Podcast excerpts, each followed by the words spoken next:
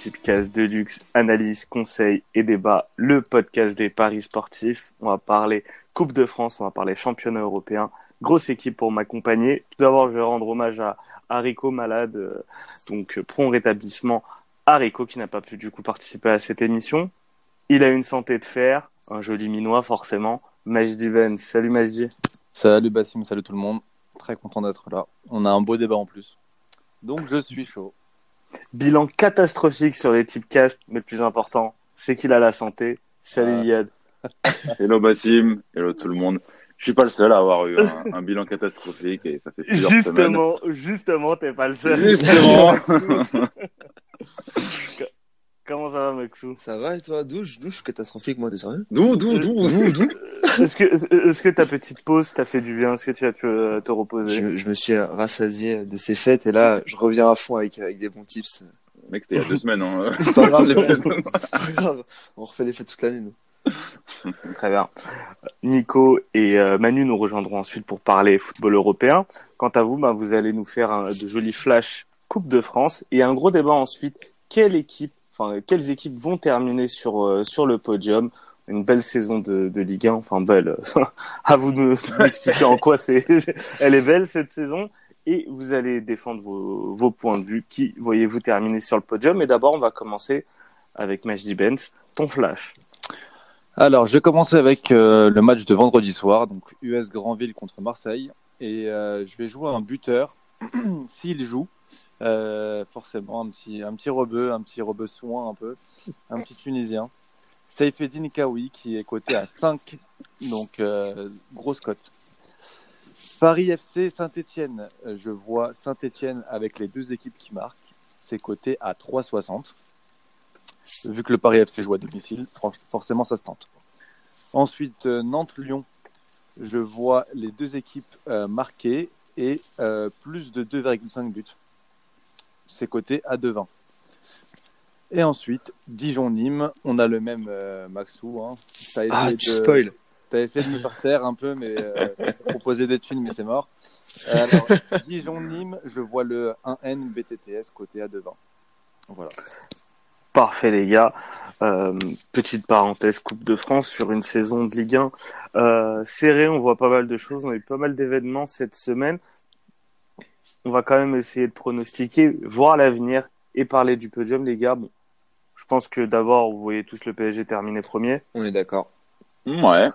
Très bien. Donc, euh, Iad commence, donne-nous ton podium, les trois premières équipes, pas les cinq, hein, mais, euh, euh, les cinq, Maxou. Oui, car le podium, c'est les trois premières équipes, et je commence bien sûr avec le PSG. Le plus intéressant, c'est la deuxième et la troisième place. Et en deuxième place, je vois l'OM de, Mister euh, Villas-Boas.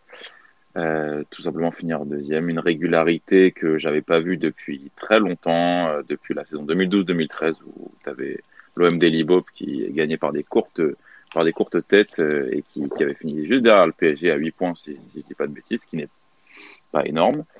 Et, euh, et là, l'OM, je trouve, euh, joue encore mieux que cette saison-là. L'OM arrive à plutôt bien. Il ne gaspille pas tes munitions sur euh, l'intro de, de, Ah, mais tu me coupes comme ça. Eh ben, mon, mon, mon, podium, qui complète le podium, c'est l'AS Monaco de Wissam Ben Yedder et de Majdi Benz.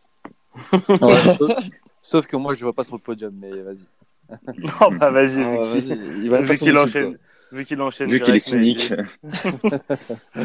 non, moi je vois, je vois Marseille, je suis d'accord aussi deuxième. Et puis après, je vois Lille qui euh, a une équipe euh, faite pour euh, la Champions League et qui, euh, qui pour moi va terminer la saison sur les chapeaux de roue.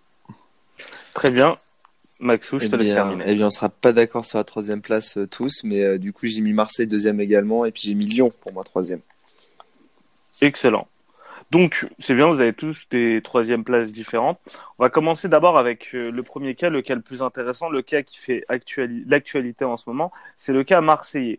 Dans quelle mesure les propos de Bielsa peuvent avoir euh, un impact de Bielsa sur euh, de Bielsa bah, Là-dessus, ça c'est révélateur. Et dans, dans, quelle mesure les propos d'André Villas-Boas peuvent avoir un impact sur la saison marseillaise, sur leurs ambitions? Est-ce que cette pression mise euh, en coulisses et maintenant du coup devant la presse peut avoir un, un, un effet sur euh, sur les joueurs, notamment sur cette période qui est qui est toujours un peu complexe parce qu'en parallèle, en parallèle de la saison, bah, il y, a, y, a, le mercato et, et peut-être certains joueurs bah, seront priés d'aller voir ailleurs s'il y a un gros chèque qui tombe le 31 janvier euh, parce que Newcastle a besoin d'un nouveau milieu central. Euh, Majdi, je te laisse commencer en répondant à cette question. Alors ouais, je pense qu'on a tous vu euh, ce qui s'est passé en conférence de presse. Las Boas qui a qui était un peu surpris et qui euh, et qui a dit qu'il était aussi lié un peu à Zubizarreta. Euh, après, moi personnellement, je pense pas que ça va déstabiliser les joueurs. on dirait que Villas-Boas est assez proche de, ses joueurs et que qui forment un, un, vrai groupe pour le coup. moi, je les vois pas. Je les vois, je les vois justement aller au bout cette saison. Alors, forcément, il y a le PSG, mais, euh, mais sinon, euh, pour la deuxième place, je les, je, les, je les vois se qualifier pour la Champions League. Euh, moi, je pense pas que ce soit un très très gros événement. Alors, je pense que ça, ça, ça, ça va arriver ouais, euh, à la fin de la saison où on va commencer à parler de ça, mais, mais, euh, mais je pense que les, là, les joueurs sont concentrés sur, la, sur la deuxième place. Très bien. On voit en tout cas que Majdi prononce Zubizarreta. Maxou, euh, toi, est-ce que tu es d'accord avec Majdi Je trouve que ça peut quand même avoir un, un, impact. Et Marseille malgré tout euh, Yad le disait ça reste des victoires des courtes victoires parce que c'est la solidité euh, collective l'esprit d'équipe. Et la chance du champion aussi. Ouais, ouais. mais tu vois ça, ça tu l'avais écrit l'année dernière. Moi c'est pas ça qui me choque le plus. C'est moi les, euh, les propos de Lasboas qui, qui peut plus déranger, ça va être en interne au niveau des joueurs. Je suis d'accord avec Magie, je pense qu'il a son groupe sous la main et, euh, et que ça tourne bien et que et que t'as voilà, des gens qui sont en place. Et par exemple, tu auras un retour de Tova, on ne sait pas quand, mais quand il reviendra, ça sera qu'un plus pour l'équipe. Pour en revenir sur le débat de la semaine dernière, moi je pense que ce sera qu'un plus. Mais voilà, moi j'ai plus peur que ce soit en interne où il y ait, où il y ait des problèmes parce que euh, quand on ose dire euh, qu'il a euh, comment restabiliser un peu le club le plus instable de l'un des clubs les plus instables du monde. Je pense que c'est quand même des mots forts. Bah, et... Du monde, euh, oui, je pense qu'il bah, y a un petit peu d'exagération quand même. Bah, franchement, ouais, c'est c'est fort et puis j'ai l'impression qu'il a il a parlé un peu au-delà de ses pensées et, et, et j'ai la sensation que vraiment ces mots-là peuvent avoir un impact plutôt en interne et ça va influencer aussi certains choix en fin de saison. Ouais, je pense que ça va se jouer en fin de saison en fait. Hein. Ouais, je suis d'accord aussi là aujourd'hui. Et puis à la fin de la saison, si euh, les deux s'entendent pas, et ben euh, pense que Villas-Boas partira, mais ils auront, il aura fait le taf. Il mais tu vois, en, parlant comme ça, euh, Villas-Boas, il se place aussi donc en tant que protecteur euh, de, ses joueurs, mais, mais en tant que, patron et, il se montre en, un peu, j'ai l'impression, au-dessus de l'institution. Et ça, c'est un problème récurrent quand même à, comment à Marseille depuis un certain moment. Bon, bah, depuis qu'on a, on a surtout ce nouveau président-là, on a l'impression. Mais, euh, mais voilà, j'ai l'impression que malgré tout qu'on on pensait un club justement restructuré, un club justement en place. Et, et là, via cette sortie, on a l'impression que justement, bah, Marseille, euh, Marseille ne va, va, pas forcément mieux en interne et, euh, et ça s'améliorera pas bah, sur, sur le futur. En même temps, en même temps, tu as un président qui est là, qui gère euh, l'OM comme une entreprise lambda. Qui, euh, qui lors des présentations des joueurs, eh ben, il, fait, il, fait, des présentations PowerPoint. C'est a des choses quand même qui sont. Enfin, je pense que Villas-Boas c'est pas le seul à, à, à parler sur sur le sur le président héros, euh, il mm. y, a, y, a, quelque chose qui est pas normal et peut-être que il, il, est en train de tout désorganiser et euh, et, et qu'il gère et qu'il gère pas l'OM comme euh, comme comme ça comme ça devrait être quoi, comme comme un, un gros club, un, un, club du top 3 français.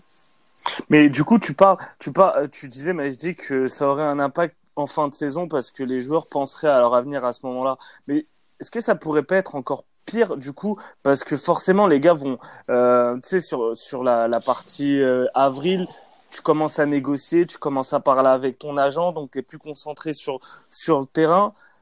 On a vu des équipes couler en, en, fait sur cette période parce que justement leurs joueurs commençaient à penser à leur avenir. Et si ton si ton coach celui qui qui a créé quelque chose on est d'accord parce que avant avant euh, Villas-Boas, Marseille c'était ouais, mais... un peu c'était un peu la merde. La dernière référence c'est bien c'est bien ça. Donc c'est euh... lui qui leur a donné envie de se saigner. Ouais, mais on regarde.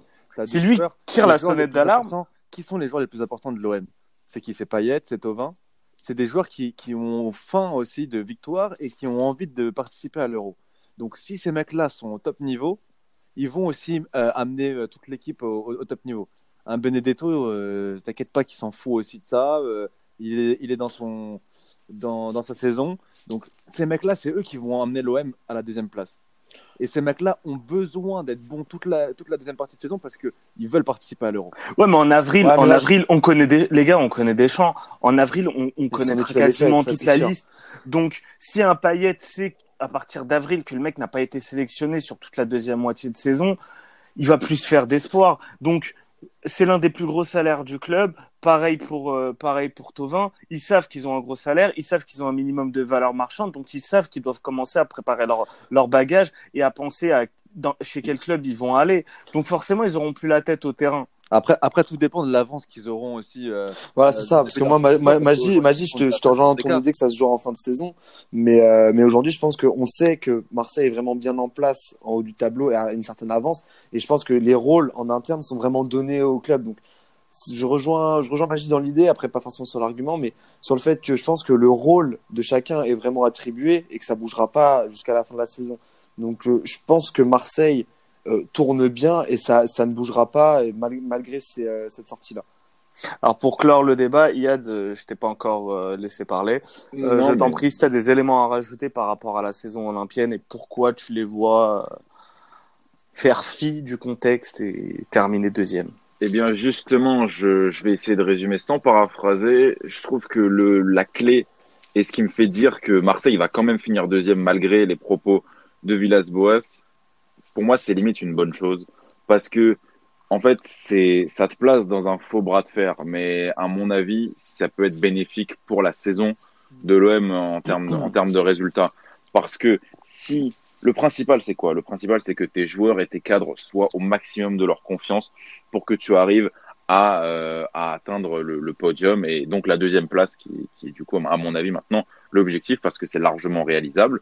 Et, euh, et pour moi, c'est le lien avec l'entraîneur et le, ce lien avec l'entraîneur est extrêmement fort. Et, euh, et justement, si, ok, ok, ça se passe pas bien, on le sait. Euh, je pense qu'il n'y avait pas besoin d'une déclaration hmm. pour que pour que tout le monde le sache et, et c'est pas forcément grave. On sait que on sait qu'à l'OM les rôles sont un petit peu sont un petit peu bizarres. Tout le monde n'est pas toujours à sa place. Il y en a qui sont plus effacés que d'autres. Il y en a qui connaissent pas forcément leur métier. Donc je pense que déjà les non notés sur l'organigramme ne représentent pas vraiment les, les réels rôles et les différents euh, les différentes compétences de chacun. En tout cas, pour ce qui est de la saison, moi ce que ce que j'aime c'est que tu as des cadres qui sont en, en, très bonne forme. Tu as Payet, tu as un Mandanda qui s'est repris, je l'avais pas vu comme ça depuis des années. Tu as une défense qui, pour moi, tient la route. Tu as du jeune avec Camara. Tu as Strootman qui essaie de se trouver une place. Voilà, tout le monde est remobilisé. Tu as des joueurs de caractère. Et, et, et, en plus, regarde, là, si tu regardes bien, Villas-Boas, il s'est aussi mis en défenseur de ses joueurs. Il a vu que... Euh, pour, moi, tu, pour, moi, tu, pour moi, tu peux pas faire mieux à l'OM. Franchement, hmm. ce, pour moi, il est très intelligent parce que de un, euh, c'est quelqu'un qui est encore sur le marché. C'est pas un entraîneur en fin de carrière, donc même s'il part à la fin de la saison, eh ben, il a tout intérêt à faire une belle saison, à se faire remarquer. C'est la même chose pour ses joueurs. Oui, je comprends ton argument, Bassim. Ça peut se tenir sur, euh, sur les joueurs, sur la fin de contrat. Mais pour moi, le lien avec l'entraîneur est tellement fort et, ils connaissent tellement bien ce club qu'à mon avis, ils auront une idée et que moi, je pense que si l'OM continue ses bons résultats comme ça, il n'y aura pas de problème de, de prolongation ou autre, à part vraiment bah, grosse revente du club et, et, gros chamboulement. Et ça, que tu fasses une bonne saison, que ça arrive en mmh. avril ou en juillet, ça reste un gros problème et un gros chamboulement pour tous tes joueurs. Donc oui, ce serait un petit peu anticipé, mais pour moi, ça n'aura pas d'impact sur la, la, fin de saison, enfin sur la saison et la fin de saison de l'OM cette année. Et dans le passé, as, dans le passé, t'as vu que comment Marseille n'assumait pas forcément ses déclats devant la presse. Là, cette année, t'as vu que c'est un peu différent. Ça, voilà, tout ce qui sort sur la presse, c'est assumé sur le terrain et c'est assumé en interne derrière. Très bien. Alors, ok pour, euh, ok pour Marseille. Vous m'avez tous cité des troisièmes différents, mais personne d'entre vous n'a cité le Stade Rennais. Le Stade Rennais, c'est l'actuel troisième euh, du championnat. Quatre points d'avance sur le quatrième, Nantes. Qui l'eût cru, franchement? On, a, on a déjà eu Angers euh, sur le podium à la trêve aussi. Ouais. ouais, mais Rennes et Nantes, honnêtement, c'est assez surprenant et ça doit ça n'a pas dû arriver souvent, voire jamais. Mhm. Alors, pourquoi vous ne voyez pas Rennes terminer sur, euh, sur le podium? Qu'est-ce qui va clocher durant la saison rennaise? Euh, Majdi, je te laisse encore une fois commencer. Euh, alors, Même si tu en avais déjà un petit peu parlé euh, la semaine dernière sur euh, ouais, la preview euh, Rennes Non, non, je pense que je pense que c'est une équipe irrégulière qui qui en deuxième partie de saison va un peu baisser le pied. On l'a vu contre on l'a vu contre l'OM en fait. Hein, on a vu que contre des équipes un peu plus, euh, enfin un, peu de leur même niveau, du même niveau, et eh ben ils ont un peu plus de mal. Ils n'ont pas vraiment dominé le match euh, Marseille, mais ils ont été efficaces dans les deux surfaces. Alors que Rennes justement n'a pas réussi à l'être. Et, ça, pour moi, ça, fera la différence jusqu'à la fin de la saison. Très bien. Euh, des choses à rajouter, Yad, Maxou? Non, à part que mmh. les, les, équipes en face euh, seront meilleures. En fait, c'est surtout ça, c'est que Rennes, t'as as un manque de, de fond de banc aussi. Après, l'avantage qu'a Rennes, contrairement à des grosses équipes, c'est eux, ils savent vraiment prendre les points sur les, sur les plus petits. Et euh, dès que c'est plus faible qu'eux, ils arrivent à assurer. Mais, mais ouais, ils ont aussi battu, ils ont ouais, aussi battu l'OL, ils ont dit. Oui. Euh, moi, j'aurais dit l'inverse, tu vois. Moi, j'aurais dit sur les gros. Tu, tu vois, tu vois qu'il t'as as un manque, t'as un manque de, de réussite claire contre contre l'OM, et tu, je pense que t'as vu, t'as vu les limites de cette équipe-là. Euh, vendredi dernier. Je vous trouve, encore une fois, je vous trouve dur de juger sur non, un seul Pour match. le coup, là où Rennes est bon, c'est sur les gros matchs, je trouve. Ouais, mais, tu vois, juger sur un. Parce que les gars, vous jugez sur un match, mais sur ce match-là, honnêtement, ça pouvait aussi tourner en faveur des, des Rennais. Ouais, Alors, carrément. Marseille a montré pas, une capacité. C'est pas ce qui s'est passé. Ok, d'accord. Moi, je de ma gueule en plus. non, mais, non, mais Marseille a montré cette saison une capacité encore plus forte que les Rennais à, à taper les, les gros et une capacité à avoir de la réussite que Rennes n'a pas eu sur ce match, mais. mais ce qui manquer à la fin de la saison, je pense. Ouais, mais, mais regarde, Bassim, Bassim. Oh. Le problème de ces équipes-là, c'est quoi? C'est qu'ils vont battre des grosses équipes, ils vont perdre contre des Dijon, ils vont perdre contre euh, Monaco, ils vont perdre contre Reims. C'est des équipes que, que, qui sont trop irrégulières, elles, elles peuvent pas tenir la, la, la, distance. Moi, je les vois pas euh, arriver dans les trois premiers, c'est pas possible. À, à la rigueur, tu me dis quatrième ou cinquième, peut-être. Même moi, même pas. Dans les trois premiers, non. Il y a, hey, en face, euh, dis-toi, en fait, c'est pas vraiment le Rennes qui, euh, qui, qui, qui, est mauvais ou quoi, mais c'est en face, tu as d'autres équipes qui, pour moi, ont plus d'arguments. Lille a plus d'arguments.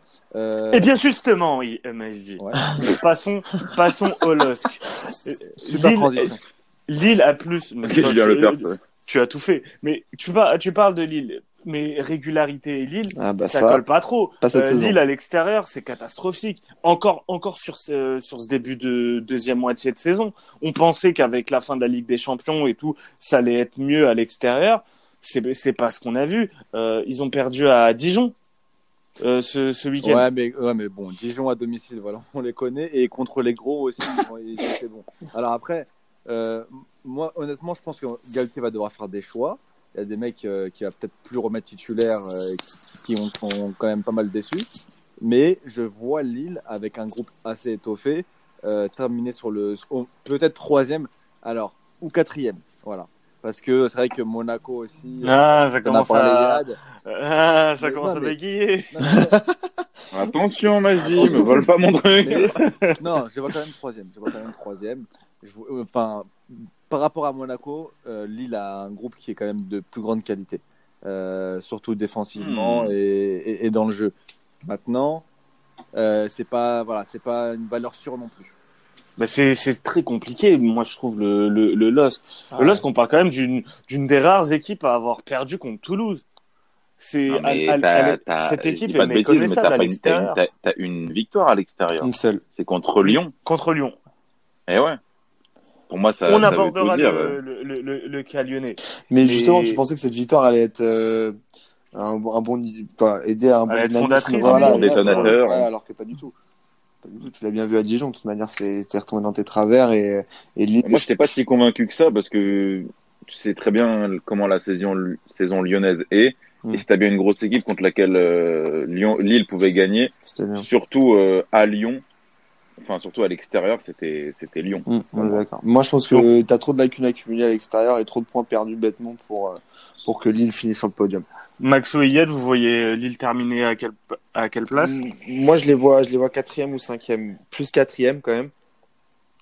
Eh bien, moi, je suis entre 5 et 6. Moi, je 4 5 pour moi. Je, je, j'hésite avec Vous avez rien compris, voilà, les gars. Ah, regarde-le, mais, euh... J'aime bien mais je dis quand t'es agressif comme ça. J'espère que tu vas l'être aussi sur. Non, mais quand on dit n'importe quoi, faut le dire. Tu vois. Oh, ça y est. Ah, vas-y, on verra à la fin de la saison. Est-ce que nous, Roland Courbis, hein, on ne cite pas les consultants des, des radios concurrentes. Alors, le cas lyonnais. Il en a parlé, l'OL, Rudy Garcia, changement, euh, changement d'entraîneur euh, quasiment lors de la moitié de moitié de saison, donc dans le premier premier quart de la, de la saison. On voit du mieux côté côté lyonnais. L'OL sans Jeff René Adélaïde, sans Memphis Depay, mais avec un Dembélé qui a retrouvé euh, le, le, le droit chemin, celui du but. Un, un mercato d'hiver qui, pour l'instant, ne ne donne pas grand chose, mais qui peut-être va donner quelque chose dans les deux semaines qui, les deux semaines à venir. Vous voyez où terminer l'OL Est-ce que vous voyez le pari euh, de, de Jean-Michel Aulas, celui de prendre Rudy Garcia, s'avérer gagnant? Yad, c'est toi qui voyais l'OL Non, c'est moi. Non, ah, c'est pas moi. Maxou, je laisse Maxou plaider. Maxou, tu, tu es l'avocat de Jean-Michel Aulas. Je te laisse ça lui faire plaisir. Ouais, c'est ça, à fond. Euh, au-delà, ouais, comme, comme tu l'as rappelé, des blessures et, euh, et de, du changement d'entraîneur, je pense que Lyon va finir troisième. C'est euh, grâce à son institution, grâce à son ADN de, de jouer euh, les fins de saison euh, pour, pour l'Europe. Et je pense que c'est l'expérience qui va, qui va payer au-delà au-delà du jeu, au-delà de ce qu'il propose sous Garcia. Euh, on attend quand même de voir ce que ce qu'il récupère au mercato pour remplacer euh, les, les, grosses blessures côté lyonnais. Mais moi vraiment, je pense que Lyon, euh, grâce à son passé et, et, grâce à sa force de caractère, à, souvent se relever des, des périodes difficiles, euh, va réussir en tout cas à, à finir sur, sur le podium et, et, aller en Europe. C'est ce que je vois personnellement. Ah, mais, pour moi, ah.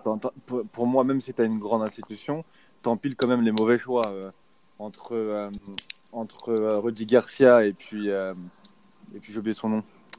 Euh, euh, Silvino Silvino, juste avant. Euh, pour moi, c'est un mauvais choix. Et, et Garcia, c'est une solution à court terme, mais à long terme, on l'a vu avec Marseille, c'est pas une solution payante pour moi. Et, un autre élément. Son crédit est déjà passé. et, un autre élément pour, pour répondre à ton argument, Maxou, tu parles d'institutions lyonnaises et d'habitude de se relever sur les deuxièmes moitiés de saison, mais souvent l'OL, lorsqu'il se relevait en deuxième moitié de saison, c'était lorsqu'il n'avait pas de Coupe d'Europe à jouer. Là, cette saison, euh, la, saison dernière, ils avaient le huitième de finale face au Barça. Ils se sont concentrés là-dessus. Ils ont, ils, ils se sont chiés dessus face euh, face au Barça. Enfin, ils, n'ont rien proposé face au face au Barça. Et ils ont fait une deuxième moitié de saison qui était vraiment faible par rapport à leur première moitié de saison, qui pour une fois était bonne. Ils avaient bien démarré la saison. Ils auraient pu peut-être pas concurrencer le PSG pour le titre, mais faire un minimum de ils auraient dû, en tout cas. Avoir un minimum de bons résultats. Et au final, ils ont terminé troisième derrière le LOSC. Alors, le LOSC était, était très fort.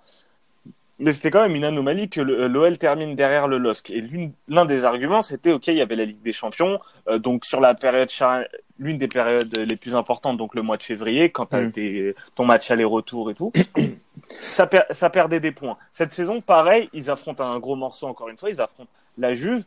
Comment tu vois l'OL aller chercher des points euh, en Ligue 1 et en même temps préparer son, euh, son huitième de finale face à la Juve, en plus avec un effectif qui pour l'instant est, est, un peu réduit Trop de du fait des blessures. En vrai, voilà, quand tu vois cette année, est-ce que tu penses que l'OL va vraiment le jouer à fond? L'année dernière, tu avais réussi à. Ils sont obligés de le jouer à fond. c'est la... de finale ouais, des, mais, champions. Ouais, mais tu vois, d'un autre côté, regarde, là, cette année, vu la qualification poussive qu'ils ont eue, ils ont réussi à aller en huitième de finale. On sait très bien qu'ils se contentent de ça. Et depuis le tirage au sort, c'est très bien. Tu dis, bon, bon, l'OL, c'est mort. Euh, ils vont jamais passer contre la Juve. L'année dernière, c'était différent aussi. Tu avais réussi à accrocher un match nul à l'aller qui te faisait espérer pour le retour. Donc, tu as gaspillé énormément d'énergie, que ce soit à l'aller et au retour. Là, cette année, je pense que ce sera euh, un, un aller-retour complètement différent et je pense que la Juve va éclater l'OL, soit à l'aller ou au Après, Maxou, Max, Maxou là, là, là, on parle aussi de, de Lyon sur le podium. Ils sont 7 à 29 points. Oui, mais tu vois, ouais, mais, ça, tu vois, c'est pas un argument. Ça, veut rien dire parce que tu vois le niveau de la Ligue aujourd'hui. Euh, pour, moi, ça, pour moi, c'est un argument. 7 points, 7 points de, 7 points de retard sur une équipe qui n'a pas de Coupe d'Europe à jouer. Euh, donc Rennes. Ouais, mais enfin, c'est Rennes. Non, mais moi, je suis d'accord. Hein. Lyon, Lyon en dehors du podium, mais. Tous les concurrents, tous les concurrents de l'OL, tous les concurrents de l'OL n'ont pas de Coupe d'Europe à jouer. Tous les concurrents de l'OL n'ont pas de, n'ont pas de Coupe d'Europe à jouer. L'OL, il y a, il y a un match aller-retour face à, face à la Juve. Alors peut-être tu vont se faire éclater. Ok, même. Tu dois avoir quatre matchs de Ligue 1 entre l'aller et le retour. Ou peut-être Je les euh, vois ouais, de la même peut-être- manière, justement, peut-être je trois. pense que, je pense que Peut-être- selon- en fait, le ça va faire comme la saison dernière. Si euh, ils font un match nul où ils arrivent à décrocher un résultat contre la Juve à l'aller, oui, là, ça va être différent. Mais je pense que si des matchs aller, c'est complètement mort, là, tu auras un Noël différent et tu un Noël, un Noël qui réussira à prendre des points à ce moment-là et qui rattrapera son retard. Moi, à chaque fois, à chaque fois, ce qui est problématique pour le, ce qui est problématique pour les clubs français en, de manière générale, j'exclus le PSG, c'est quoi? C'est le match de Ligue 1 avant la, la grosse affiche de Ligue des Oui. Champions Et le match d'après. match d'après. Oui, je suis d'accord. Donc, tu, donc tu, tu imagines quand l'OL devra à chaque fois et, et peut-être toi tu te dis ok ils ont aucune chance, mais les joueurs, les joueurs, t'as un minimum, euh, t'as un minimum ouais. d'esprit de compétition. Tu te dis ok on a, on, on a, on a un coup à jouer. Donc ils auront la tête à ce match face à la Ouais, parce que parce qu'un joueur comme Moussa Dembélé, ben il se dit que c'est une occasion de se montrer euh, en Europe. euh, c'est Et Memphis va tout faire joue. pour essayer de revenir. Bon, Non, Tu vois, regarde, et- le- mec court déjà, hein. Je, re- je Oui, reviens, oui, d'accord, mais je reviens, je reviens au-delà, euh, au-delà de- du Magic Champion. Quand tu regardes rien que le calendrier, Lyon, ils ont un calendrier vachement abordable. À part le PSG avant la Juve, ils ont aucun gros à jouer. Oui, mais même. Et c'est, t'as- t'as- ah, mais, t'as tu, pas mais tu vois, ils sont sur leur lancée. Tu vois, moi, je, potentiel. moi, je les vois, moi, je les vois hein, prendre des points maintenant, justement, avant avec des champions et rattraper leur retard à ce moment-là. On sait très bien que la Ligue 1 depuis le début de la saison, c'est super homogène et que t'as, et que t'as les gros qui perdent des points bêtement. Là, je pense que Rennes, ça a vraiment été un tournant la défaite contre Marseille. Et je pense que Rennes prendra beaucoup Bah non, de regarde, ils ont, regarde, ils, ils ont joué face à Nîmes, ils les ont tapés. Ouais, mais enfin, Ah, Nîmes, euh, voilà, merci. Ok, ok, mais ils avaient trois 19e. points à aller chercher. Ils avaient trois points à aller Ouais. chercher. Ils les, ils les ont cherchés. Euh, Mais- Ok, tu, tu me dis ça pour Nîmes, mais ça vaut aussi pour, euh, je sais pas, Metz, Brest, des équipes, des équipes comme ça. Et si tu vas les chercher à chaque fois, ça fait trois points, trois points, trois points. Et et après, pour pour l'OL, c'est une pression supplémentaire parce que tant que l'écart ne se réduit pas, ben euh, l'OL n'est pas maître de son destin à l'heure actuelle. Je suis d'accord toi, Je, je suis d'accord, mais, D'autant mais plus- tu vois, d'autant niveau calendrier, je rajoute c'est un Lyon, autre c'est- élément. c'est Lyon qui s'en sort le mieux niveau calendrier. Par exemple, une équipe comme Lille, je pense que ce mois, ce fin de janvier et euh, ce début février va être super, super déterminant parce que Lille a vraiment un calendrier vraiment compliqué. Mais le LOS n'a pas la Ligue des Champions à jouer. Et autre élément pour, euh, pour l'OL qui est problématique, c'est que ils ont perdu le match aller face à, fa- face à Rennes et c'était à domicile. Donc ça veut dire, match retour, ils se déplacent là-bas.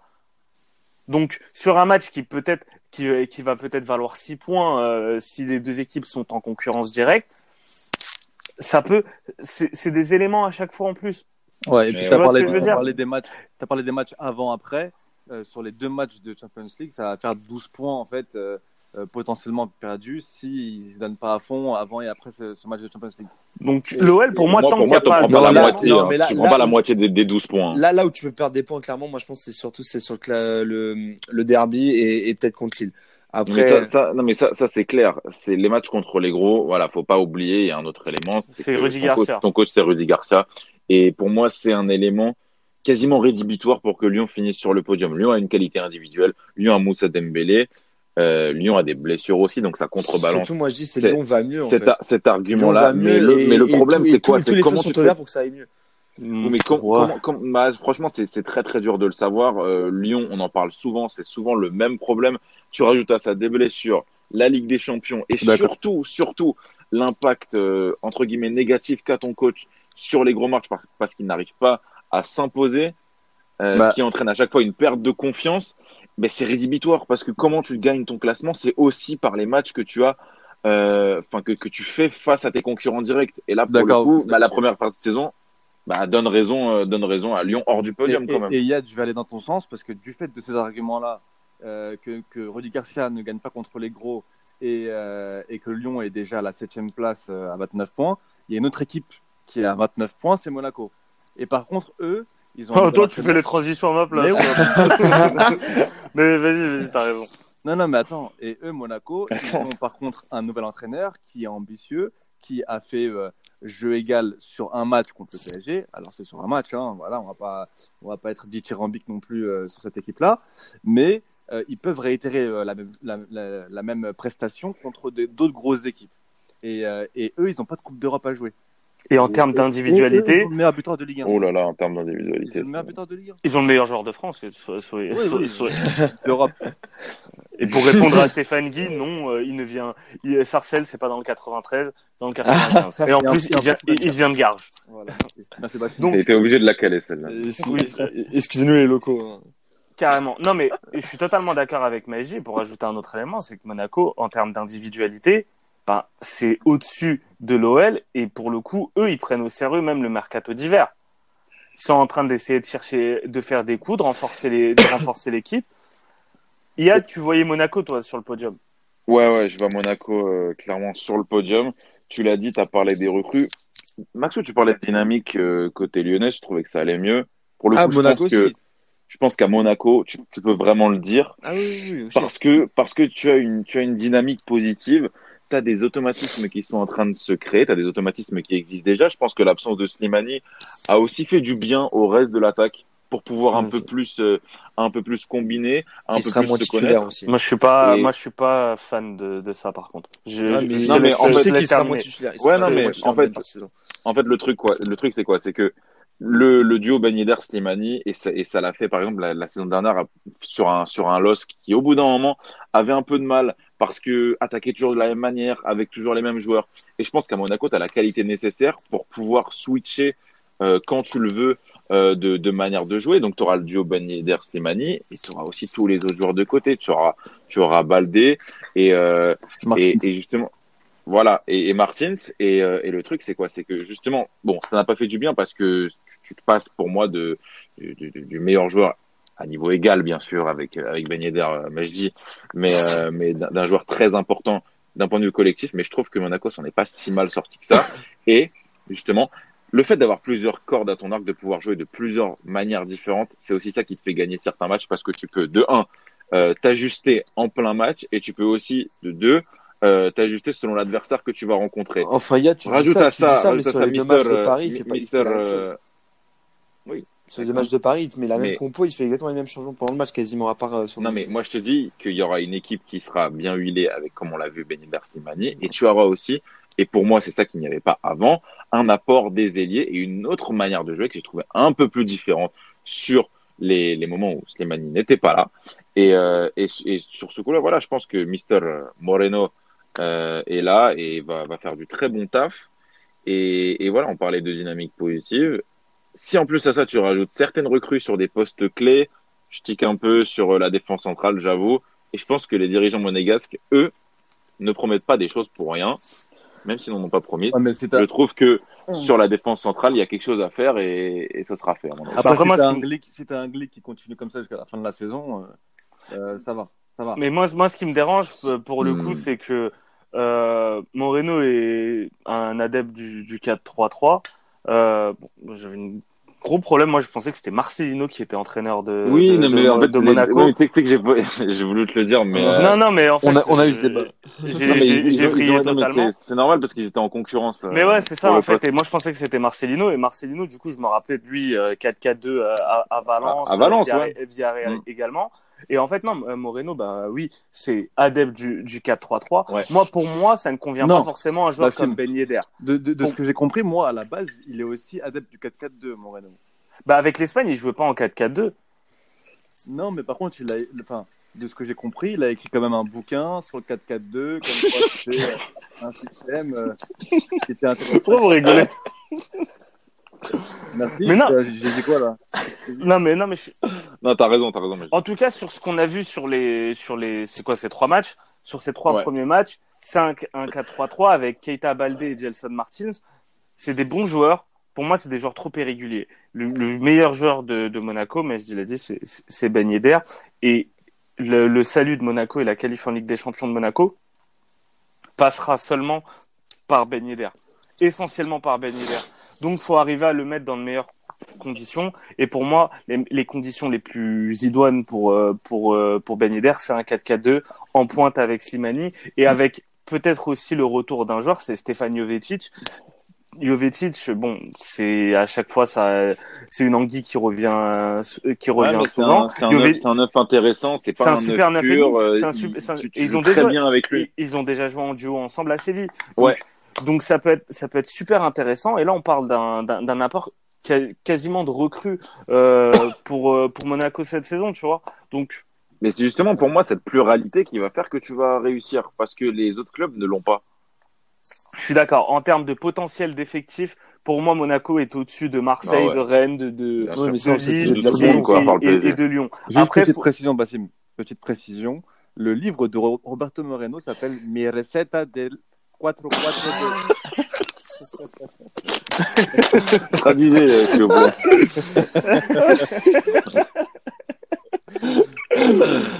Je l'ai bien dit euh, dit. Bien, bien vu, c'est dans l'air. Mi tu, l'as dit parfaitement. del 442. J'ai pas fait espagnol, hein, j'ai fait allemand. T'aurais, t'aurais pu faire euh, interprète euh, pour Bielsa là, à l'époque quand était à Marseille.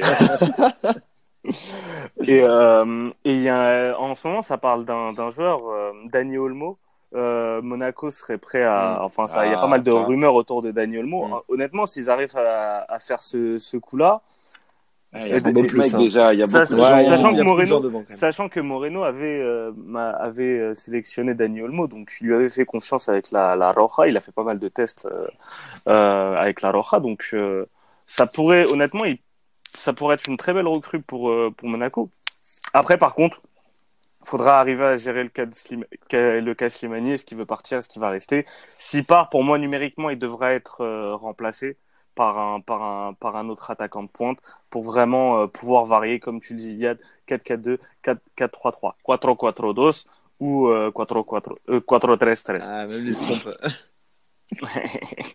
Donc, alors pour terminer, pour, pour, pour, pour terminer ce, ce débat sympathique, je vais vous citer des équipes pêle-mêle, les gars. Vous allez me dire, elles vont terminer à quelle position? Ah, contrôle surprise. Nantes, Sixième, septième. Yad, 8. Magé, Euh, 8. Montpellier, Pas 8. 7. Pas 8. Attention à Montpellier, hein, ça peut être une. En tout cas, c'est- une équipe qui, pour moi, déplacement, le déplacement à chaque fois à la Mosson, c'est toujours très compliqué. Mm. C'est des équipes. Donc attention aux équipes qui vont se casser les dents à la Mosson et peut-être pas, peut-être pas une équipe qui terminera dans les cinq premiers, mais ça peut être une équipe qui empêchera des équipes de terminer sur euh, sur le podium. Et allez, en bonus, euh, le Stade de Reims. Pour toi, Maxou. Ouais, bah, moi, 9. 9 ou 8. Oh, 9. 10. Très bien. Eh bien, on va terminer cette page euh, française avec le flash de Maxou, le flash Coupe de France. Allez, je commence par un Rouen-Angers et je vois Rouen réitérer un exploit contre, contre une équipe de l'élite. Donc Rouen se qualifie à 2,80. J'ai également euh, Lorient PSG, Paris euh, gagne et plus de 3,5 buts dans le match à 2,30. Je vois Paris quand même un peu subir et pourquoi pas prendre un but euh, au, au- à Lorient. J'ai également donc le pari que je tiens à dire, Majdi m'a volé hein, du coup. Euh, Dijon-Nîmes, euh, 1N et BTTS à 2,20. C'est fini cette guerre d'ego. Et euh, j'ai Nice Restart. Restart après c'est peut-être un choix du cœur, mais euh, je vois le Restart accrocher euh, Nice et je vois nul à 4,45 pendant le match. Euh, après j'ai pour finir Paris FC Saint-Etienne, Saint-Etienne qui m'a bien fait euh, clouer mon bec sur le sur le match euh, de 32 de finale et je dis ouais. Pour une fois, il est poli. ouais. et du coup je vois Saint-Etienne gagne par deux buts d'écart au plus à 2,95. Parfait. Ben écoute, je te remercie Maxou, je remercie également Majdi. Merci Euh, à je toi. Vous propo- je vous propose Merci, pas de gars. rester, je ferai pas la, la même erreur deux fois. Tu voulais partir la dernière fois, j'étais mort. Franchement, j'ai ri, j'étais sur mon canapé. J'en ai pleuré de rire. Bon les gars, Bon, merci les gars. à tous. Salut les gars. I- Ciao, je les te, gars. je te Ciao. laisse inviter euh, euh, Nico et Manu, si ça te dérange pas. Eh ben, j'envoie un petit lien tout de suite alors. Très bien, on vous, on vous déclare euh, transparent avec vous. On, on marche par lien. Et Allez. on n'en a pas parlé pendant, euh, pendant le sommaire, mais les gars, on a une petite surprise pour vous sur cette émission. C'est une émission un peu spéciale avec un quiz spécial, enfin un quiz. Il y aura une, euh, une question qu'Iyad va, va vous poser, qui va vous poser dès qu'il aura terminé de- d'envoyer un lien. Iyad n'est pas très doué avec tout ce qui est technologie. Et en fait, le, le but de cette question sera de gagner. On va faire gagner, on va faire gagner euh, trois PSF cards de 10 euros. Donc, euh, trois d'entre vous gagneront une PSF card de 10 euros. Il faudra simplement nous, envoyer la réponse à la question posée par Iyad en DM, comme d'habitude. RT plus euh, plus follow et donc RT le, le typecast, partager le typecast et répondre à la question qu'Iad va nous poser. Ça va être un qui suis-je, un qui suis-je sur, euh, sur un joueur. Iad, est-ce que tu es prêt à, à démarrer? C'est parti, hein Alors, parti, hein. je, je, je débute. Alors, je vais, je vais commencer par vous donner deux, trois petites indications des joueurs avec qui il a joué, euh, certains, certains titres qu'il a gagnés ou non, et je termine par un palmarès. Donc, je débute avec ce joueur-là qui n'a jamais gagné la Ligue des Champions, il n'a jamais gagné la Coupe du Monde. Il a joué dans un seul pays sur les, cinq championnats européens. Il a peut-être joué dans plusieurs clubs. Mystère, allez, je je vous le dis. Il a joué dans deux clubs d'un seul pays. Il a gagné plusieurs titres majeurs que je vais vous citer dans un seul de ces pays. Ces titres sont la Ligue 1 plusieurs fois, je vais pas vous dire combien, la Coupe de la Ligue, la Coupe de France, le Trophée des Champions et il a aussi gagné la Ligue 2. Il a été entraîné par monsieur Didier Deschamps et il a joué avec des stars euh, de, de partout, Ibrahimovic, Falcao et Thiago Silva. Vous avez quatre heures. Allez, cite, euh, deux, deux, deux autres joueurs histoire de, de faciliter la tâche. Non, non, c'est pas, c'est pas possible. C'est déjà trop facile à trouver. Arrête, Père Foras, d'être aussi dur avec, euh, avec les auditeurs. Tu veux, que je te- tu veux vraiment que je te cite un joueur? Là, ouais, sinon je facile. balance. Ok, Sidibé. Très bien. Écoutez, vous avez donc 4 heures, donc on vous invite après avoir écouté ce, ce podcast à partager euh, le lien et à nous envoyer la réponse à la question fatidique en DM. Non, juste pas Sidibé. C'est trop, c'est trop, c'est trop technique. Allez, je vous donne un gros indice. Griezmann. Voilà. Maintenant, c'est bon. Euh, alors, il y a quelqu'un qui a rejoint. Euh, salut Justine. C'est moi. Hello. Hello. Alors, tu, tu arrives pendant qu'il a terminé son, son, son interro. Il y a, je crois que c'est toi qui est arrivé, qui est parti ou Oui, c'est c'est Manu moi, puisque j'avais l'autre enregistrement encore du type Castenby qui était en train de tourner en arrière-plan. Ah, d'accord. Alors, euh, Nico, est-ce que tu es prêt? Toujours. En attendant Manu, je t'invite à nous donner tes tips sur ton flash. Ah, bah Manu est là. Salut Manu. Salut à tous. Salut Manu. Salut Manu. Alors moi, j'ai j'ai un autre indice sur le joueur mystère à trouver. Manu adore ce joueur. Waouh. Donc, Il a, il a, Donc, il a les gars- beaucoup de noms euh, qu'il adore. il a beaucoup de surnoms. Euh, Manu lui a souvent trouvé des surnoms. Donc les gars, pas de la réponse en DM Celtics, vous nous envoyez ça en DM. Donc salut Manu, tu vas Ça bien va, merci. Très bien. Ben, euh, Nico, je te laisse, euh, je te laisse avec ton flash. Bah écoute, euh, Flash, euh, tu m'avais dit 5 tips, mais je me suis un peu enflammé, donc je vais essayer de, de réduire. Du coup, j'en ai trouvé 20. Mais c'est à peu près ça en fait. J'ai Sun buteur côté à 2,60 euh, Tottenham, Watford Tottenham. J'ai Lacazette buteur avec la suspension d'Aubameyang côté à 2,14. J'ai, je garde mes tips pour Liverpool United tout à l'heure.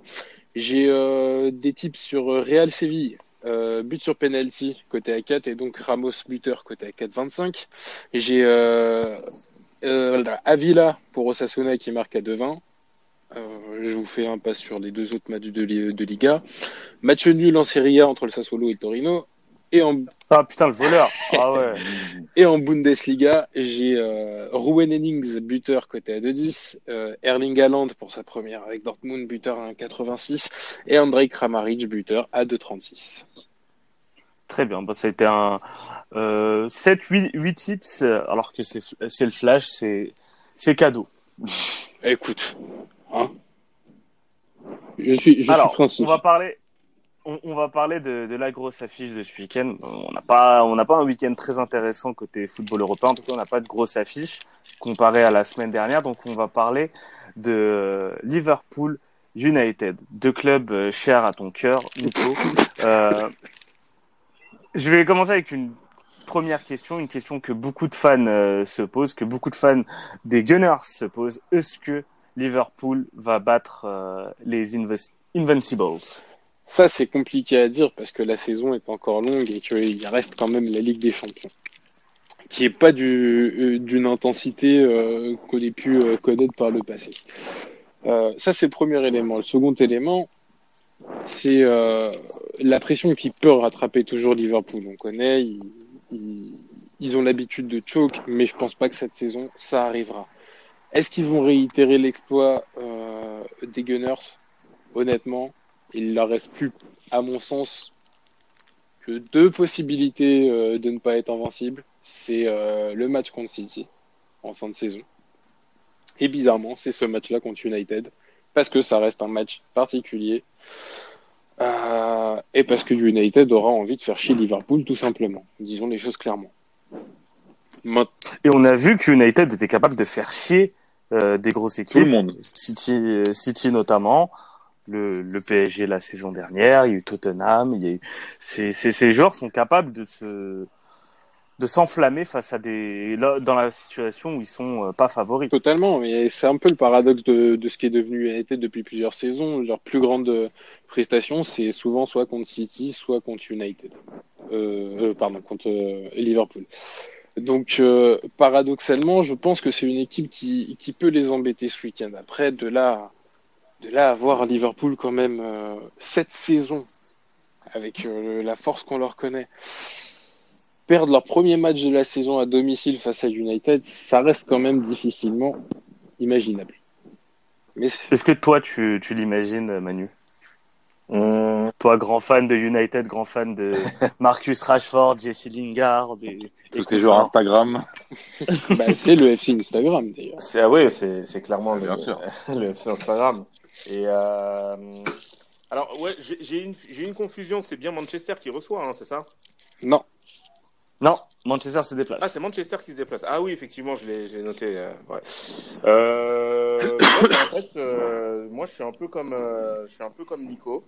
Euh, j'ai hum, concernant donc Liverpool, j'en avais parlé, enfin, dans, dans les dans les Europacast en fait de la saison passée. Je disais, enfin, je m'amusais à dire que Liverpool en fait irait, enfin, choquerait euh, en cours de saison, ce qui est arrivé euh, la saison passée. Mais cette saison-là, en fait, ils sont tellement, euh, ils dégagent en fait une telle, comment dire, une telle puissance. voilà, une telle puissance que j'ai l'impression que en Angleterre, j'entends en Angleterre, hein, pas sur le plan européen, donc c'est-à-dire avec des champions, j'ai l'impression qu'en Angleterre, rien ne peut les arrêter. Ils ont beaucoup trop de points d'avance là pour, pour pouvoir euh, choke cette saison, parce que si c'est le cas, si ça arrive, là, franchement, ils sont vraiment maudits. Et euh, au-delà de ça, que ce soit dans leur euh, jeu, que ce soit au niveau de, de, enfin, de l'état d'esprit de l'équipe, euh, ils dégagent une telle, euh, comme, comme, Nicolas dit, une telle puissance que euh, les mecs sont, limite inarrêtables. Et je pense pas en fait que ce soit ce Manchester moribond depuis plusieurs mois qui puisse faire quelque chose, notamment à, à, à Anfield. Donc, euh, sincèrement, moi, je vois bien Liverpool gagner. Pas de vraiment net et sans bavure, mais une victoire euh, voilà, correcte où ils assoient leur puissance euh, tranquillement. Est-ce que tu es d'accord avec ça, Yann Toi, est-ce que tu vois peut-être la surprise, un coup, un, coup de génie de Gunnar Solskjaer? Non, non, je suis d'accord. Je suis d'accord pour ça, ça va pas trop ensemble. Mais je suis, je suis d'accord sur la sur la victoire de Liverpool. Par contre, comme vous le disiez, ce sera pas une victoire facile. Et je vois un match assez bizarre quand même parce que si je prends euh, l'historique, c'est c'est des matchs quand même qui sont assez compliqués généralement à, à pronostiquer. Euh, t'as as une équipe d'United qui pour moi a trouvé euh, a trouvé une petite formule en se reposant sur euh, sur des individualités devant, une équipe très surprenante. Et la particularité de ce match, les, les deux équipes les plus titrées d'Angleterre tout simplement, pour moi, ça, ça peut jouer et ça peut un peu titiller le côté euh, choker de Liverpool face à, face à United euh, en position d'outsider, une position qu'ils ont adorée notamment contre le PSG et qu'ils adorent depuis le début de la saison. Maintenant, si je dois faire la balance, je vais plutôt euh, pencher du côté de United, mais sur un match assez serré où, où United va scorer pour sûr. Très bien. Euh, on passe au Chiefs. Il y a d'autres éléments dont vous voulez parler? Non, pour ce match, non. Franchement, ah, c'est pas le match le plus le plus sexy compte tenu de la domination que que met Liverpool ça reste sur, choc. Euh, sur la première ligue. Ça reste un choc, mais au-delà de Liverpool, c'est compte tenu de ce qui est devenu United depuis plusieurs saisons. En fait, c'est tu sais que ils, sont capables d'arracher nul, mais c'est à part la réaction d'orgueil, comme tu le disais tout à l'heure, euh, sur le fait que ce soit des les deux, les deux équipes les plus titrées d'Angleterre, euh, je vois pas ce qui peut arrêter. Euh... Je vois à part, pas ce qui à, peut part, à part un Liverpool, un Liverpool qui n'arrive pas à concrétiser, ce qui est très très rare cette saison. Un Liverpool qui n'arrive pas à concrétiser face à, face à une défense de United qui est dans un, dans un immense jour et United qui, pour le coup, euh, a des arguments euh, offensifs euh, assez, assez importants devant. Et, et, le fait que ça se joue à, à Liverpool peut être un désavantage pour moi euh, sur euh, l'aspect psychologique. Mais ça reste de l'utopie tant la différence de niveau est telle entre les deux équipes. C'est sûr, enfin, c'est surtout qu'intrinsèquement les joueurs de Liverpool sont, bah, je vais pas dire tous meilleurs que, que ceux de United, mais bah, ouais, hein. si on oh, prend, dire, hein. si on prend euh, que le trio, que le trio de Liverpool qu'on connaît tous et qu'on les met en comparaison avec Martial, Rashford, euh, voire euh, Lingard ou encore Mata qui a qui a 33 ans, il y a pas, il y a, y a clairement pas photo. Euh, et euh, compte tenu sur aussi tous les compartiments du jeu, sur tous les compartiments ouais, du jeu. Ça. Sur tous les, sur tous les compartiments euh, du, euh, du jeu et euh, mention spéciale aussi à Lingard. Sincèrement, faut, il fallait que j'en parle, qui a des stats absolument catastrophiques. C'est quoi un but une passe D en 2019 Je crois qu'il je, je a pas marqué. Zéro but en non 2019. non, il a zéro but, zéro Ah. passe D. en, en première ligue, non, il avait pas marqué en coupe. Zéro but en 2019 sur l'année civile. sur l'année Ah bah, civile, donc c'est-à-dire c'est-à-dire qu'il a fait pire que Kandreva euh, là, il y a deux saisons euh, avec l'Inter. Ah, en plus, Kandreva, lui, C'est pas lui le genre mystère. Hein. Ouais, ouais, ouais. C'est ni Kandreva ni Lingard. hein. Non mais ce, ce mec avait, ce mec avait pas marqué en fait sur toute la phase, euh, dans tout le championnat en fait, donc c'est-à-dire euh, 2018, euh, 2017-2018 je crois. Et euh, là par contre Lingard lui il a fait mieux quoi. Enfin je veux dire sur toute l'année civile aucun but. Enfin c'est assez hallucinant. Enfin voilà. Et, et le truc avec Liverpool, c'est que même quand ça va pas, même quand ils sont peu inspirés, ils ont toujours des faits durs en leur faveur. Donc euh, même le, ce match face à Wolverhampton, ils doivent pas gagner ce match. Et ils- honnêtement, ils ont beaucoup de réussite, un arbitrage qui est en leur faveur. Ils le gagnent et c'est c'est l'équipe championne et tout ce qu'ils renvoient, c'est l'équipe qui va être Et, et sur ce sur ce que tu dis, ça ça se voit également euh, dans d'autres compétitions comme par exemple en Cup. Je crois que c'était la Carabao Cup quand ils jouaient quand ils faisaient le derby de la Merced face à Everton, où Everton en Bah fait oui. leur euh, leur posait pas pas mal de, de problèmes, hein, beaucoup de problèmes sur ce match-là. Et t'as la lumière qui est venue d'un de Jones, je crois, le, le, le petit, qui avait mis la. Bah, la t'avais- il y, lumière. avait- il Ouais. il y avait l'équipe B à Liverpool euh, en plus. Ouais, ils avaient ils avaient fait tourner. Ouais, ils avaient- avaient Et à euh, Everton, t'avais avais l'équipe première. ils- Ouais, Ah, ils avaient parce mis Origi, euh, et, euh, ouais, Ah, ils sont en mission. Etc. Donc bon, ouais, ça m'a, ça, ce match-là, par contre, euh, m'avait, euh, m'avait réellement surpris, notamment en fait dans le dans le mental des euh, des euh, bah, des jeunes de Liverpool. Euh, ouais, des- des- Non, honnêtement, on peut le dire clairement. À l'heure actuelle, Liverpool, c'est la meilleure équipe d'Europe. Oui, Il oui, n'y a oui. pas, il y a pas une équipe qui domine autant, qui montre autant de force collective euh, que que Liverpool. Ouais. Donc moi, honnêtement, ce match, j'ai du mal à avoir une surprise. Euh, le seul truc, ça peut être un match très chiant et une victoire assez courte de, de Liverpool, ou bien c'est une grosse raclée et c'est Liverpool qui qui tape son son rival historique pour euh, la seule équipe du coup qui a réussi à faire perdre des points à Liverpool cette saison euh, avec le, le match aller. Et peut-être ils peuvent leur mettre une raclée par exemple, mais mais je vois dans aucun scénario, je vois un United arriver à à choper des points à Anfield. En tout cas, j'ai du mal à le concevoir. Ouais. Moi, en tout cas, je pars sur, euh, sur un match spectaculaire. Allez, balance-nous tes, tes trois tips. Et du coup, j'ai euh, Liverpool ou match nul et plus de 2,5 buts. On va dire que ça, ça va être euh, le safe. Côté à 1,70, j'ai Sadio Mané buteur, côté à 2,16. Et, euh, et, et, et, et, j'ai Marcus Rashford buteur, côté à 3. Génial, j'ai absolument pareil. Donc Liverpool en N2, Sadio Mané buteur et Rashford en freestyle. Pourquoi j'ai mis Rashford en, en freestyle? En gros, au cas où, au cas où, je me dis s'il y a exploit de Liverpool, euh, de United, pour moi, ça passera par un but de, de Rashford. J'imagine pas trop d'autres joueurs capables d'être euh, le héros d'United. Et on voit quand même dans cette équipe de United, s'il y a peut-être une satisfaction cette saison, c'est Marcus Rashford. Manu, est-ce que tu as quelque chose de différent? Euh, ouais, au niveau des tips, oui. Alors j'en ai pas trois, j'en ai deux parce que j'ai, je buguais totalement en fait sur euh, sur euh, sur ce match, ce qui m'a totalement déstabilisé. Mais euh, Bah alors? Mais au niveau, de ces, au niveau des tips, donc j'ai mis Salah en buteur à 2-15 et un score exact. Donc c'est Liverpool qui l'emporte 2-0. C'est coté à 5. Donc comme je l'ai dit, une victoire tranquille, voilà, sans pour autant forcer. Sans fioriture. Ia, on te laisse refermer cette page avec tes tips.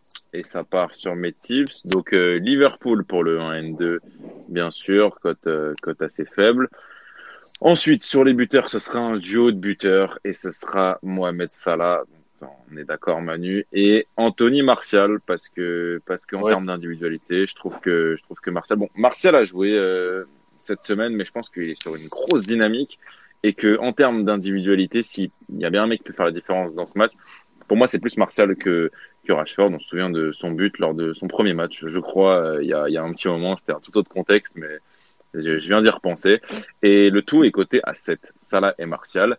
Et euh, en, en, freestyle, c'est Liverpool BTTS. Je vois bien un 2-1, par exemple, et c'est coté à 2,50. Donc toi, ton buteur, tu prends une cote à 7, et ton freestyle, tu Exactement, exactement. Toutes les règles sont faites pour être modifiées, mes amis. Très bien. Bah, du coup, euh, donne-nous ton flash aussi, euh, monsieur. Direct, là. Oh là là direct. Ça part sur ton flash, comme tu aimes dire. Ça part, ça part du côté de l'Allemagne, avec le choc. Enfin, le choc oui, on peut appeler ça un choc quand il y a le Bayern dedans. Hertha, Berlin, Bayern Munich. Excusez-moi. Hertha Berlin, Bayern Munich. Hertha Berlin. pas le boy, hein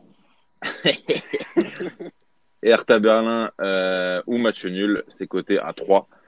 Euh, je vois, je vois le, le Hertha Berlin euh, qui, qui, avait, qui avait battu le Bayern euh, sur, sur l'avant-dernier match à domicile euh, lorsque, lorsque les deux s'étaient affrontés. Donc, euh, donc comme face à Mönchengladbach, je vois les deux équipes marquées, mais l'Hertha Berlin euh, prendre euh, possiblement l'avantage. Ensuite, on part du côté de l'Angleterre avec Watford-Tottenham, où je voyais le nul au Tottenham BTTS, c'était coté à 2,05. Ensuite, toujours du côté de l'Angleterre, et là, Nico, tu, tu, nous faisons doublon, j'ai envie de te dire, car euh, je vois aussi la casette buteur, c'est coté à 2,15. Et je termine du côté de l'Italie avec Sassuolo Torino. Andrea Bellotti, buteur, c'est coté à 2,30, donc je vais marquer ce week-end, je vous le dis. Et oui, tu nous as dit ça la semaine dernière aussi. Hein. Oui, bah écoute. T'as pas euh, marqué mon pote. Hein. Je, je peux pas être en forme tout le temps. Et euh, je termine sur un match où, pour moi, c'est sûr et certain, il y aura un péno. C'est le Lazio Samp. Ah, ouais, ouais, ouais, le, le Lazio, merci de votre reconnaissance. Le, le Lazio Samp, où euh, bah, la cote de la Lazio sur péno était à 3,55. Je me suis dit, bon, allez, on va peut-être mettre 3. La cote à 3, c'est plus safe. Une des deux équipes marque sur péno. Je suis, je suis, d'accord et, et, je, et je valide. Alors, tu parles de Serie A, c'est bien parce que les gars, en ce moment, il y a quand même le mercato euh, d'hiver. Je trouve qu'il n'y a, a, rien d'intéressant à part en Serie A et à part chez un club en particulier, le club qui, qui est en train de s'armer pour euh, le Scudetto, c'est ton Inter, Manu. Donc, ton, ta minute Inter, tu nous parler un petit peu du mercato euh, de, de l'Inter. Donc, euh, l'échange entre Politano et Spinazzola. Giroud, est-ce que, euh, quand est-ce que Giroud va signer? Qu'est-ce que tu penses de ce mercato? Est-ce que tu as des infos aussi? Est-ce que tu vas dans les chichas pour euh, choper des infos comme Magie Non, non, je vais pas dans les chichas pour choper des infos. Par contre, je me tiens vraiment informé de, de ce qui se passe et euh, ça fait plaisir à, à voir, d'autant plus que l'Inter n'avait plus été euh, aussi actif sur euh, le mercato, notamment en hiver, depuis un bon, un bon petit moment et n'avait plus fait un mercato aussi quanti et quali depuis un depuis un certain temps. donc bon, pour ce qui est des, des, des départs on va avoir donc euh, Politano qui va certainement retourner dans son club formateur qui est euh, l'AS Roma. Politano donc qui est au club depuis environ deux ans et demi, qui aura jamais su s'imposer en fait dans euh, dans cette équipe, que ce soit avec Spalletti ou euh, ou avec Conte. De toute façon, ça se voyait hein, sur euh, sur ce début de saison où Conte en fait ne l'avait pas spécialement euh, comment dire enfin il n'était pas spécialement dans les petits papiers de euh, de, de l'entraîneur seulement des bouts de match peu décisifs contrairement à, l'année dernière. Donc, euh, je pense que retourner euh, dans un club où il aura moins de pression, ça pourra lui faire que du bien. Ensuite, on a Mathias Vecino qui euh, serait en pourparler avec Tottenham. Euh, Mathias Vecino également, lui aussi, je ne vais pas dire qu'il n'a pas réussi à s'imposer, mais voilà, c'est un peu, c'est le genre de joueur besogneux. C'est pas nul, c'est pas bon, c'est voilà, c'est entre les deux. Ça fait de bonnes choses, ça en fait de moins bonnes.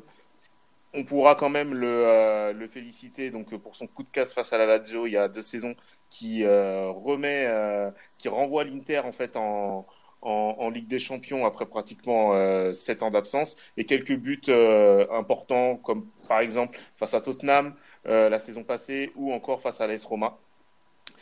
Lazzaro également donc qui est sur le départ, même pas six mois après son arrivée du, du Hertha Berlin, l'espèce de, je sais pas si vous avez déjà vu ce, ce type, c'est un clone de, de Kurzawa en fait, enfin c'est un mix c'est assez bizarre. Euh, donc lui, c'est euh, voilà, plutôt latéral droit, piston droit euh, dans, dans, le système de, de Comté.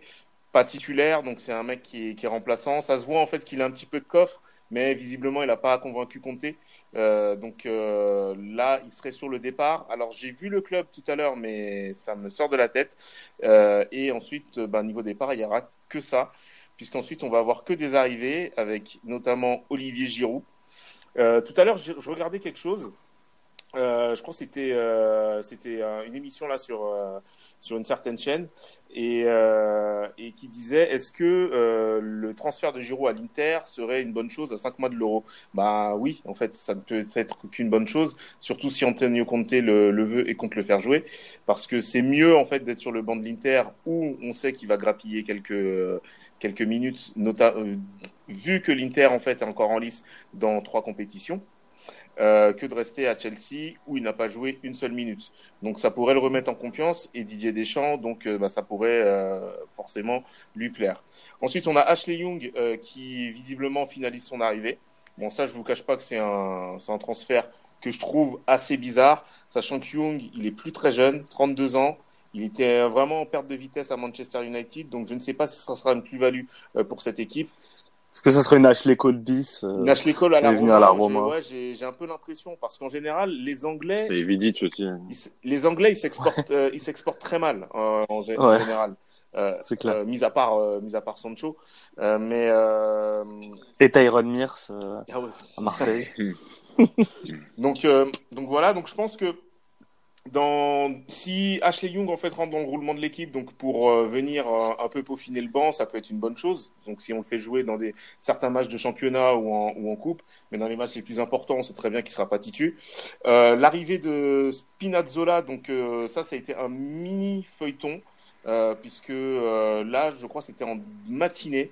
donc ce matin même, visiblement, il disait que le transfert ne se ferait pas parce qu'il y avait des euh, comme quoi, en fait, Comté demanderait euh, d'autres tests euh, médicaux, d'autres tests physiques que la Roma avait initialement refusé, ce qui avait mis un terme au transfert, mais que Marotta, le directeur sportif de l'Inter, a réussi à, convaincre les dirigeants de la Roma en fait de refaire passer des tests à, à Spinazzola. Donc Spinazzola, si, si vous le connaissez pas, c'est un joueur qui est passé par la Juventus, avant d'aller à, la, à la Roma. Il viendrait dans le, dans le cadre, en fait, euh, pour remplacer Asamoah, qui est très souvent blessé, et pour rentrer dans la rotation avec euh, Biraghi et euh, Federico Di Marco à ce poste-là. Et en dernier lieu, ben, on a ce que j'appelle le transfert, le braco. C'est Christian Eriksen de, de Tottenham, qui signerait normalement en fin de semaine pour un montant de 20 millions d'euros. Donc euh, ça, c'est vraiment le coup euh, de Marotta, parce qu'on connaît tous le joueur qui est Christian Eriksen. Ça m'étonne en fait que euh, Mourinho et Tottenham le lâchent à ce moment de la saison, mais ça ne peut être en fait que bénéfique pour l'Inter, surtout si il vient s'inscrire dans ce dans ce milieu-là avec des avec Sensi et Brozovic, car des joueurs comme euh, Lukaku et Lautaro Martinez en auront bien besoin. Et je pense que ça va faire, euh, ça peut faire très mal.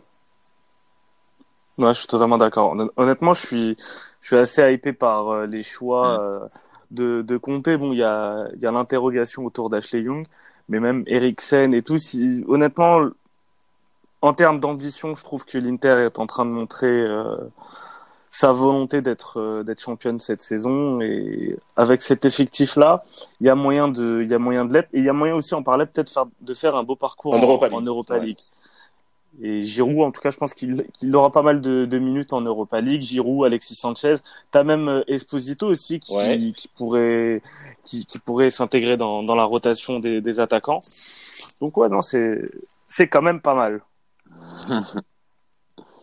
Manu, je te laisse terminer avec euh, ton flash.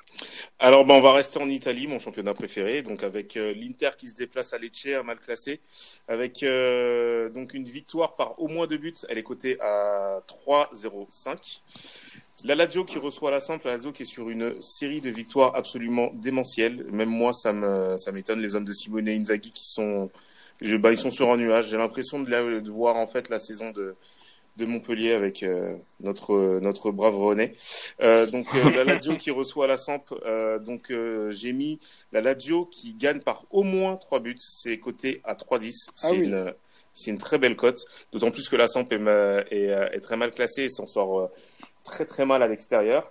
Et ensuite le Milan AC qui reçoit euh, Udine. Euh, et là, je me suis fait un petit kiff. Donc, c'est le but de Zlatan qui est coté à 4-10 je trouvais la cote vraiment euh, élevée, mais après, je me suis souvenu, donc il avait 30 secondes. T'es sûr c'est pas Zlatan, premier buteur, qui est coté à 4-10 euh, Parce que moi, je l'ai vu à 2. Enfin, c'est un bookmaker qui est très, qui est très exotique. Ça m'a, ça m'a un peu surpris, euh, le, le 4-10. Parce que 4-10, ah, je, je pose tout de suite. Ah ouais, ouais, je pense qu'on qu'on se cotise tous et qu'on met en commun même. En tout cas, non, je pense que c'est dans les deux. Il y a une cote à Zlatan à 4-10, donc si vous allez voir sur l'appli euh, Parion Sport, euh, vous allez, euh, enfin vous allez voir en fait si c'est premier buteur ou buteur tout court. En tout cas, je trouve que c'est une euh, que c'est une très belle cote. Euh, et ensuite, donc on part en Angleterre avec Burnley qui reçoit Leicester avec Vardy plus Leicester qui gagne, c'est coté à 2,30.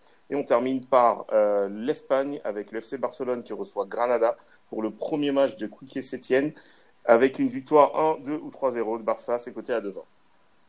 Parfait. Justement, t'en parles, Kike Sétienne. On, va terminer l'émission euh, avec euh, avec cette question. Les gars, est-ce que vous êtes emballés par ce choix du, FC Barcelone de prendre Kike Sétienne? Je vais commencer avec toi, Nico. Qu'est-ce que t'en, ce hypé? Hypé, je sais pas, mais tu es d'accord avec moi que ça ressemble déjà un peu plus à Barcelone que Valverde. C'est c'est indéniable. Dans les idées, ouais. Dans, les, idées, bien sûr. Quand, tu vois ce qu'a fait euh, Kike Setien, notamment au Betis, et notamment sa première saison au Betis, tu peux être que enchanté par rapport, par rapport à ce qu'il va avoir entre les mains pour faire, euh, pour faire le jeu. Après, il y a toujours, tu vois, toujours cet emballement, et en particulier du côté de la Catalogne, quand tu un nouveau, euh, nouvel entraîneur. Tu as toujours cet emballement. Tu te dis, voilà, ça va être, euh, ça va être, euh, ça va génial et tout. Alors, je pense qu'il y aura plus de pétillants que, que sous, que sous Valverde, ce qui ne sera pas compliqué. Après, voilà, Valverde, on peut pas lui enlever qu'il a quand même gagné des titres, même si c'était pas du beau football pour certains. C'était peut-être pragmatique, ça le sera moins avec Kike Sétienne. Hypé, je sais pas. Euh, curieux et euh, optimiste, oui. Moi, curieux, c'est, ça me semble assez juste. Il y a des éléments à rajouter par rapport à ce choix? Non, non, mais je pense que je pense que t'as as tout dit, Nico. Après, juste sur, euh, pour moi, le plus important dans ce genre de choses, c'est le moment à la, auquel ça arrive. Bon, je trouve que tu peux pas faire mieux en termes de, de timing dans une saison pour un changement de coach.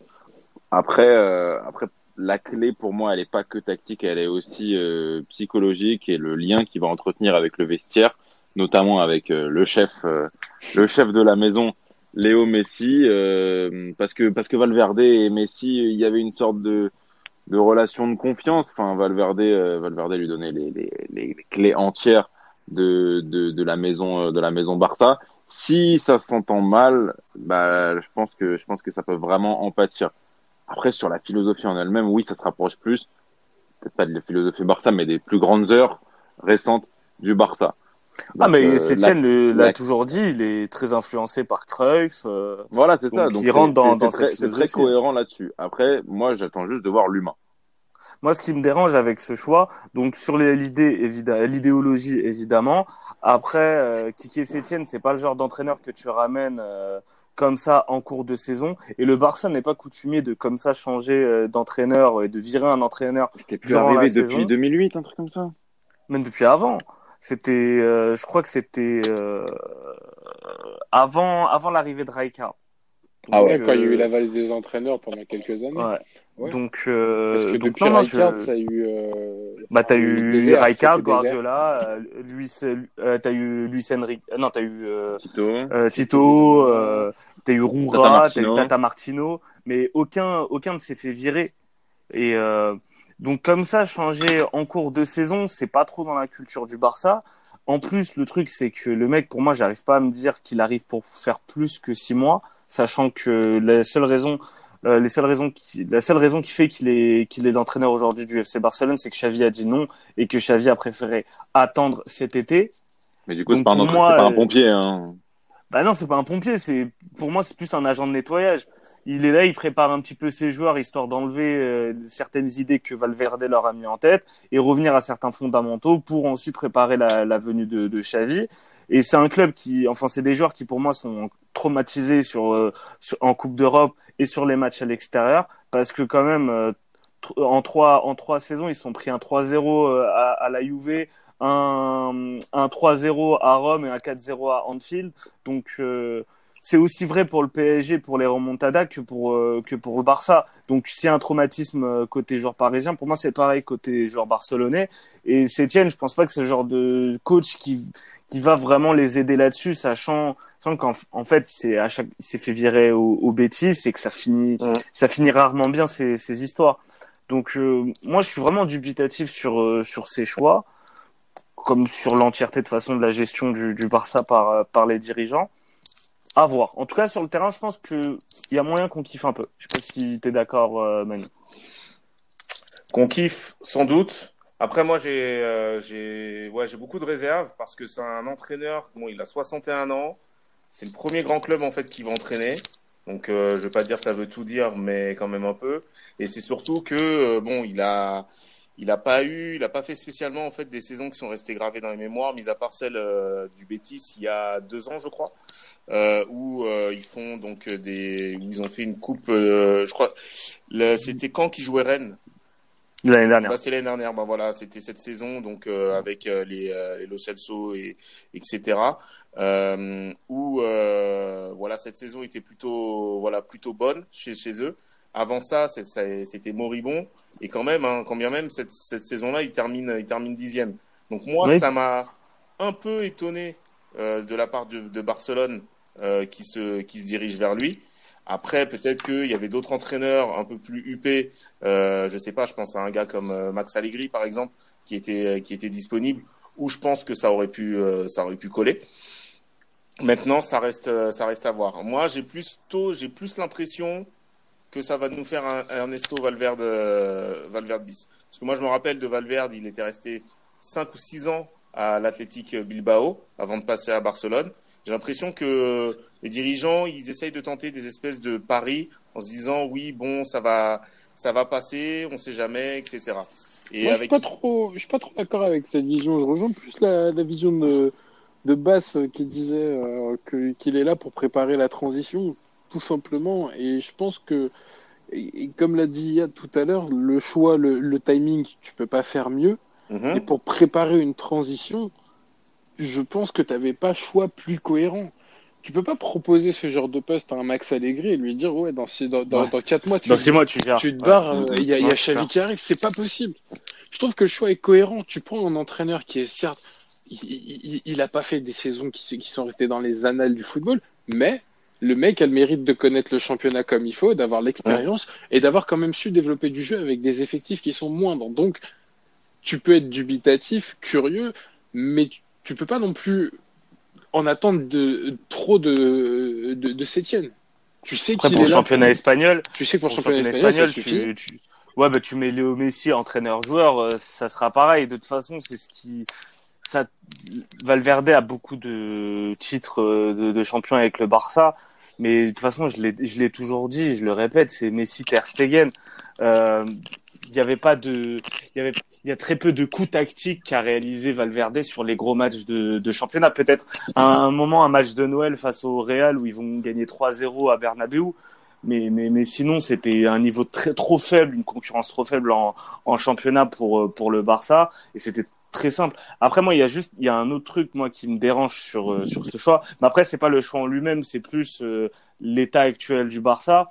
Mais euh, Valverde était très apprécié par, par les cadres, notamment par Messi, par Gérard Piqué. Et déjà cet été, on en avait, on en avait parlé. Il y a eu des choix de la direction du Barça, que ce soit sur le transfert de Neymar ou sur la venue de Griezmann, qui sont allés en contradiction avec le vestiaire. Et encore une fois, là, virer l'entraîneur comme ça en cours de saison, c'est en contradiction avec le vestiaire. Alors, euh, Sétienne, il n'a pas réussi à gérer un vestiaire composé de Joaquin, Lo Celso et, euh, et euh, Marc Bartra. Je sais pas s'il va réussir à gérer celui du Barça. Ouais, non, mais donc euh, là aussi, honnêtement, je suis, je suis curieux je suis curieux, mais ça peut très vite partir en vrille.